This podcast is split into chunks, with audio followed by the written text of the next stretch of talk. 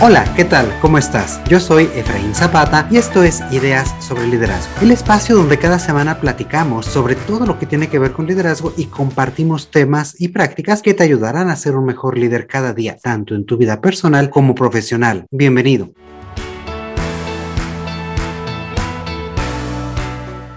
El día de hoy tengo no uno, sino dos invitados de superlujo. Ambos son excelentes personas, grandes amigos y además expertos en temas de capital humano. Me acompañan con un cafecito, por un lado, Isa Ramos, quien ha tenido una amplia experiencia en el área de gestión del talento en México, España y Reino Unido. Bienvenida, Isa, ¿cómo estás? Muchas gracias, Efra. Muy bien y encantada de compartir el micrófono contigo. Y para completar la mesa nos acompaña también Jorge Ríos, ejecutivo experto en temas de recursos humanos y desarrollo del talento, quien también ha colaborado desde hace ya muchos años en empresas multinacionales de manufactura. Hola Jorge, bienvenido, ¿cómo estás? Hola Efraín, muchas gracias y mucho gusto en estar aquí con todos ustedes. Y bueno, pues el tema que hemos, que hemos planteado a Isla y Jorge, y hoy hablaremos sobre todo de los retos que tendrán los líderes y sus organizaciones el próximo año, sobre nuevas formas de trabajo que llegaron para quedarse y trataremos también de jugar a tener una bola de cristal para saber qué vendrá en el 2022.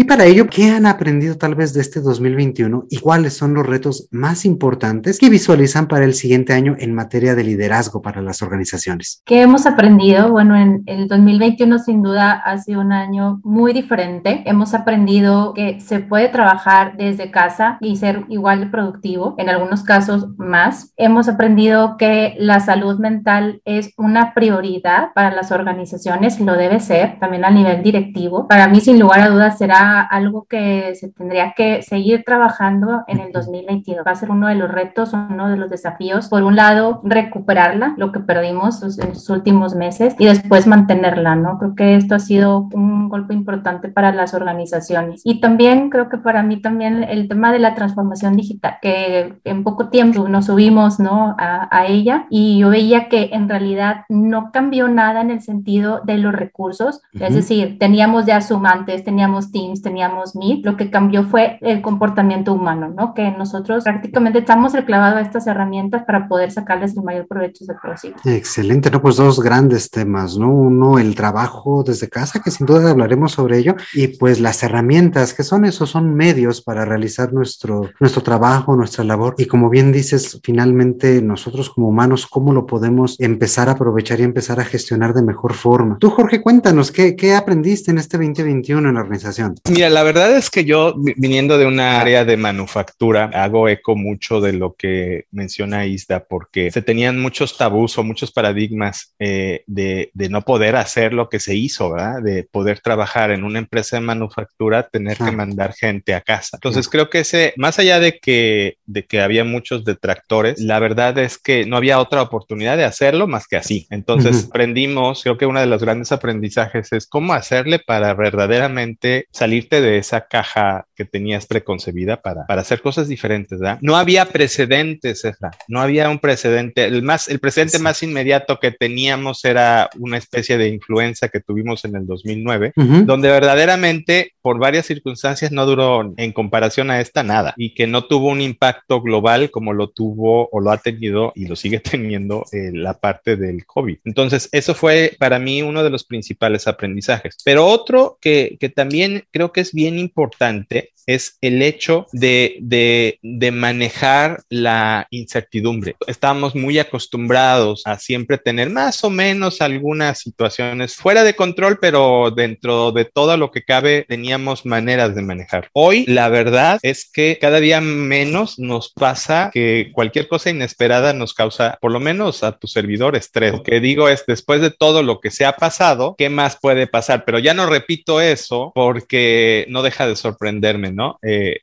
ha sido una cantidad de cosas, no el COVID, ¿eh? el COVID es pues una de esos famosos cisnes negros, ¿verdad? Pero nos tocó lidiar con cuestiones cibernéticas de, de muy alto grado de complejidad, en donde pues organizaciones fueron puestas en riesgo por una o dos personas que hackearon todo su sistema, o situaciones climáticas extremas que nada tienen que ver, o sí, con el COVID, donde estuvimos dos o tres días parados en grandes ciudades como Monterrey, dos o tres días parados, o sea, parados sin electricidad. Entonces, todo eso, aunado a una serie de cosas, ha hecho que la resiliencia y la, y la gente vuelva, se vuelva una competencia también y tener una, de alguna manera, creo que esa es la parte más importante que yo personalmente he aprendido. Resiliencia, mucha flexibilidad, yo creo, ante todos estos cambios, adaptación que también nos mencionaba Isda, y yo creo que también le das al clavo en un tema, Jorge, pues no es nada más el COVID, no es nada más la pandemia, han habido muchos, muchos elementos a lo largo de este y el año pasado que nos han llevado al punto en donde estamos, en que tenemos como organizaciones y como líderes muchos, muchos retos por delante.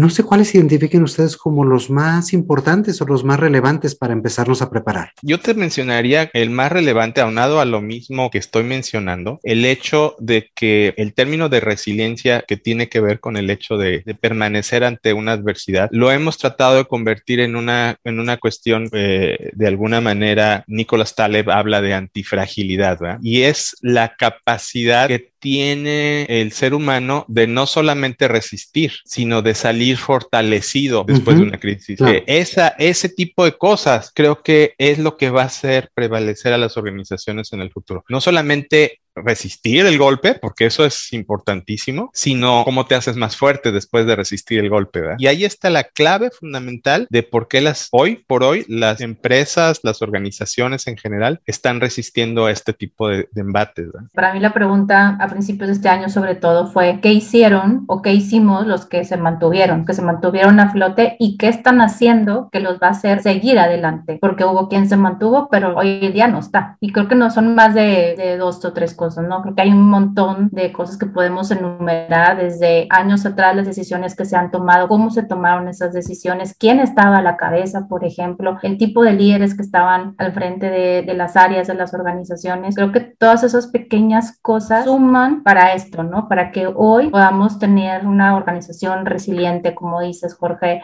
o antifrágil, ¿no? Las que pudieron hacerlo, pues, ¿qué hicieron antes? Creo que hay un poquito también que ir hacia atrás y sin duda que tienen que hacer las que no están para seguir adelante, ¿no? Claro, y yo creo, hilando un poco los temas, eh, a lo mejor un elemento central es ese, ¿no? Esta parte del manejo de la incertidumbre y el no tomar decisiones y escribirlas sobre piedra, ¿verdad? Sino a lo mejor estar también preparados para adaptarse en el camino, ir visualizando esos cambios y poder sobre ellos ir construyendo. No sé, a lo mejor es si, si encuentras algún otro de estos elementos que comentas que, que hacen las organizaciones o que hicieron las organizaciones en su momento para lograr este conllevar estos, estos cambios y tomar mejores decisiones actualmente. Yo lo que, lo que vi durante estos meses en, la empresa en donde estoy, lo grande que son las, que es LinkedIn, que también pasó por un cambio de CEO en medio de la pandemia. Nosotros también cambiamos de, de CEO y sin duda la gestión fue total y ha sido totalmente diferente, ¿no? Yo creo que esa es una de las, de las piezas claves eh, dentro de, de, una organización. ¿Qué pasó en la administración anterior? En el caso nuestro, era un estilo de liderazgo muy distinto, más enfocado a lo tradicional, pero también eso ayudó a que las decisiones fueron muy pensadas. Muy pensadas quiere decir con mucha información, eh, con todos los elementos en todos los sentidos financieros, jurídicos, para tomarlas y eso le dio solidez a la empresa para entrar en la siguiente etapa de la siguiente gestión. El liderazgo de hoy en día toma decisiones, eso ya está, digamos, eso es un factor común en la organización. Lo que está haciendo es un poco diferente, arriesgar cosas en las que no arriesgaba antes, pero de forma calculada, ¿no? Entonces, pues sí, la forma de, de, gestionar, de llevar el tipo de líder que tenían en su momento ayudó. Es una empresa donde el área jurídica es muy importante, entonces todo está sumamente estudiado, ¿no? Y los riesgos bastante calculados. Para mí eso fueron las cosas clave, ¿no? Quien estaba a la cabeza, cómo tomó las decisiones en su momento. Yo creo que van de la mano, ¿no? Porque al final del día un líder que se atreve a tomar estos riesgos, siempre calculados, por supuesto, pues también es porque está aprendiendo de su contexto y pues tiene esa curiosidad sobre ver qué va, qué va sucediendo y cómo adelantarse un poco a esos cambios. No sé si compartes este tipo de, de, de orientación, Jorge.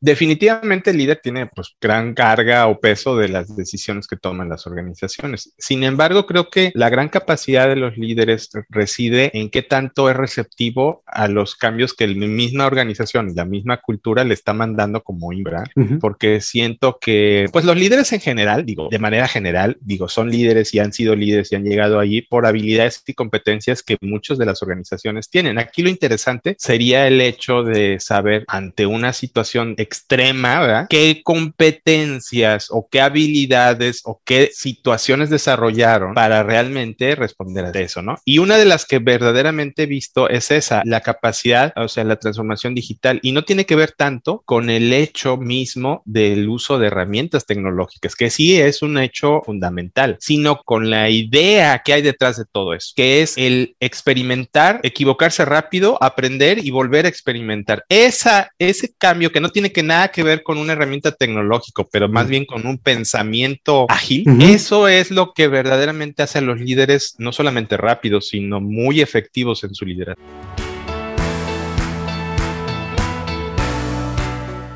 Qué, bien que lo tocas así, porque yo creo que como hay tres grandes niveles, ¿no? La organización como tal, como está eh, de alguna manera siendo flexible gracias a sus líderes, el líder justamente el segundo gran elemento de esta, de esta fórmula, pero yo creo que el tercero gran, gran elemento es justamente la gente, el equipo, las personas que conforman la organización. En este sentido, con todos estos cambios y ante este momento de tanta transformación, de tanto cambio, ¿qué consideran que, son, que es lo que la gente le está hoy en día demandando, pidiendo, teniendo como expectativas de sus, de sus líderes en este cambio tan rápido? Yo te diría que uno de los factores más importantes que estamos viendo hoy en día y en general en muchas partes, no nada más en las organizaciones establecidas, sino en cualquier organización social, es la capacidad que tenemos de, o los líderes tienen de convenir interés. Te lo voy a explicar de otra manera. He sentido, y no sé si compartan conmigo, que se está polarizando mucho las opiniones en términos generales, eh, opiniones de varios o sea, en términos de saber que o estás conmigo o estás contra mí. Esa polarización está afectando tanto a nivel sociedad como a nivel organizacional, o sea, es inevitable. Pero la capacidad que tienen de aglutinar los líderes eh, esos dos efectos de las, de las personas y de tratar de conciliar esos dos intereses que parecen separados y la capacidad, fíjate, la capacidad que tienen, no los extremos, sino la parte de en medio donde verdaderamente reside esas, esas personas que hacen todo el movimiento en las organizaciones, esa es la que verdaderamente ha rendido frutos hoy en día. Entonces, si tú me dijeras en este momento, o sea, ¿qué es lo que verdaderamente un líder tiene que, o por lo que tiene de alguna manera que tomar en cuenta? Yo diría que esa capacidad que tenga de ser el aglutinador de ideas, el generar una idea que verdaderamente no sea polarizable, ¿no? Sino que verdaderamente sea lo que le conviene a un grupo de personas, llámese empresa, organización, sociedad, equipo de fútbol o lo que sea, ¿verdad? Pero verdaderamente creo que eso es parte fundamental. Me gusta, me gusta mucho cómo lo pones, aglutinar ideas y yo creo que unirnos todos alrededor de, de, ese objetivo, de ese algo hacia donde vamos, ¿no? Y a lo mejor pues no, no hay forma tan sencilla porque siempre se puede eh, decir estoy en contra de por estar en contra de, ¿no? Entonces esa parte de polarización a lo mejor es un poco difícil de manejar, pero yo creo que también en la medida en que decías al inicio cómo gestionas los diferentes intereses de las personas y en la medida en que les hagas ver que están también ganando cierto valor, que también están siendo tomados en cuenta y que pues las decisiones o los elementos que se están discutiendo les aportan algo, creo que ahí también puedes justamente aglutinar esas ideas, puedes generar esa, esa unidad en torno al equipo, al objetivo, a la organización. Y, y finalmente creo que lo vimos mucho, sobre todo en los primeros meses de la pandemia, ¿no? Donde todo el mundo se reunió para, para sacar adelante todos los cambios de una medida muy, muy, muy rápida, ¿no? Algo que he notado también es que en cuanto a los colaboradores, creo que también están buscando, esperando de líder, una persona que esté muy bien informado, ¿no? Que sepa qué está pasando afuera y no solamente en cuanto a información, sino cómo lo puede transformar y llevarlo al día a día, ¿no? Un poco y que va de la mano con lo que comenta Jorge, ¿no? Que, oye, ¿cómo todas estas ideas, que a lo mejor son de afuera o se son de otra organización, etcétera, cómo soy capaz de conciliarlo, ¿no? Entonces, yo veo también que la gente espera que el líder ya sepa o esté informado, oye, es que a lo mejor la empresa enfrente está usando esta herramienta o esta nueva tecnología o el, o el mismo trabajo flexible, ¿no? Que, que tuvimos que, que, llevar a cabo, ¿no? Y porque tú no sabes de eso, ¿no? Entonces, bueno, pues entonces, ¿qué hacemos en relación a para, para llevarlo a cabo, ¿no? Que es, y ahí en buena con lo que comenta Jorge, ¿no? Pues cómo coincido las dos cosas, ¿no? Lo que está pasando al entorno, cómo me mantengo alerta de lo que está afuera para poder llevarlo hacia adentro. A mí me gusta mucho utilizar una frase que es convertir justamente tanta información y tanta data que tenemos afuera en realmente inteligencia de negocio, ¿no? Que no sea únicamente pues tener datos por tener datos, sino esos convertirlos en, información aplicable que nos permite tomar decisiones más inteligentes. Y ahí yo creo que también está una clave para la toma de decisiones fundamentadas que mencionabas, ¿no?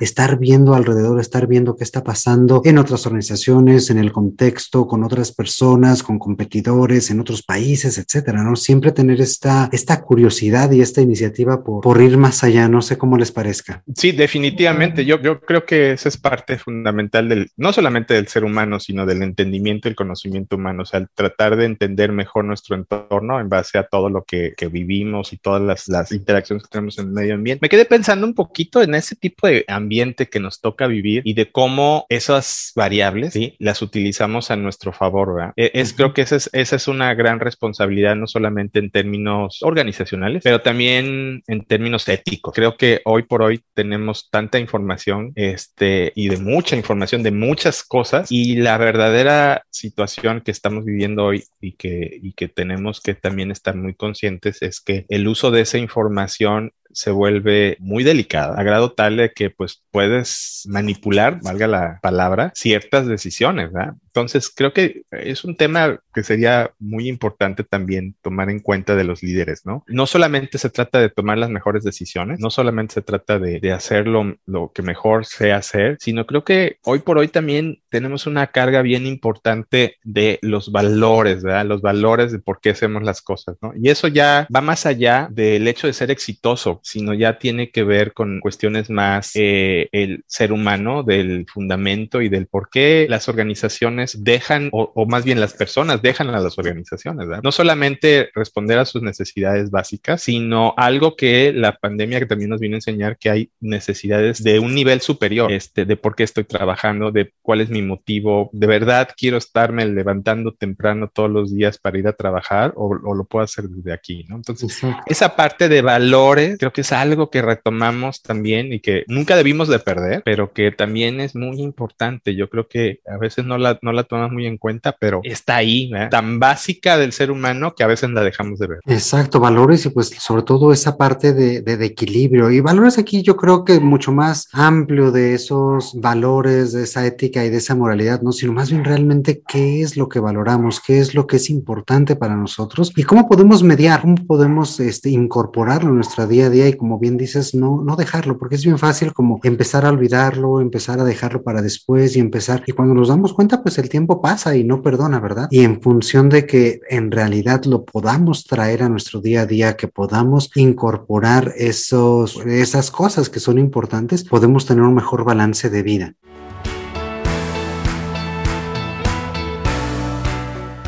En este, en este mismo sentido, a lo mejor para, para ir cerrando el día de hoy y poder este, llevarnos esto de plato fuerte para la siguiente vez que nos reunamos, ¿qué consideran que son los cambios, que son los elementos que hemos aprendido y que se van a quedar, que llegaron para quedarse? Además de la flexibilidad laboral que yo creo que se, va a quedar, creo que cada organización irá encontrando su propia forma, su propia manera, que no hay una receta para todos, pero creo que es algo que sí, sí seguirá durante el próximo año. Eh, el enfoque en la salud mental creo que es algo que continuará durante el 2022, las organizaciones dándole mucha prioridad y que se empezaron a dar cuenta que si esto no lo cuidamos, pues lo demás no sucede, ¿verdad? No hay quien atienda al cliente cuando va a la tienda, etcétera, ¿no? Y que otra cosa, pues sin duda la incorporación de nuevas tecnologías. Y bueno, en el caso nuestro en México, creo que también las reformas laborales seguirán impactando bastante.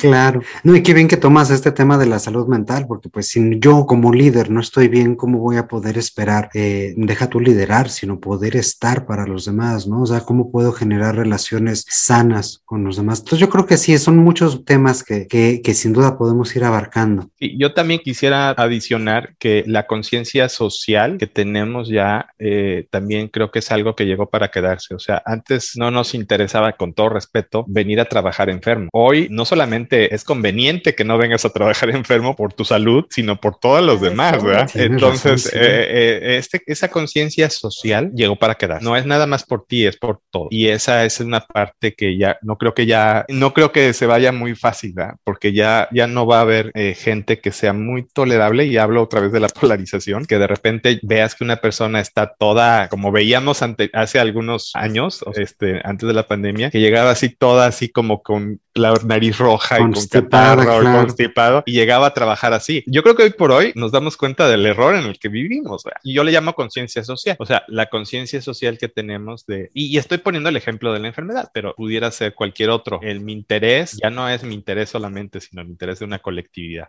Oigan, pues el tiempo pasa de volada, como de costumbre, se va muy rápido. Y sin duda hemos tocado varios temas que vamos a poder seguir explorando y vamos a poder seguir profundizando en el siguiente episodio de esta, de esta conversación. Yo creo que llegó el momento de hacer justamente una pausa para cerrar el día de hoy. Y antes de ello, pues cada vez que tenemos invitados me gusta cerrar con una pregunta un poco más personal. Ahora que contamos con ambos, me gustaría que Isa a lo mejor nos contestara primero y Jorge, contigo podemos cerrar la próxima semana si les parece bien. La, pregunta, Isa, es si pudieras tal vez regresar 5 o 10 años en el tiempo y darte a ti misma un consejo sobre liderazgo, ¿cuál sería este? Yo creo que sería de tú, lidera como tú, ¿no? Con autenticidad. Ser auténtico, ser uno mismo, claro, claro, me, encanta, me encanta esto. Genial y pues Jorge Isda, muchísimas, muchísimas gracias por habernos acompañado en esta charla. Gracias, Efra. Gracias, Jorge. Gracias a ti. Muchísimas gracias también por acompañarnos y escucharnos como cada semana. Espero que todas estas ideas te sean de utilidad y las aplicar con tu equipo y tu organización. Si no lo has hecho aún, por favor, síguenos y compártenos en tus redes sociales. Seguramente ya has visto que nos estamos reinventando y el próximo año vendrán muchas sorpresas y muchos contenidos nuevos para ti. Y te invito a que nos sigas acompañando en esta conversación la próxima semana. Como siempre, te mando un fuerte abrazo. Yo soy Efraín Zapata y te espero a la próxima con nuevas ideas sobre liderazgo.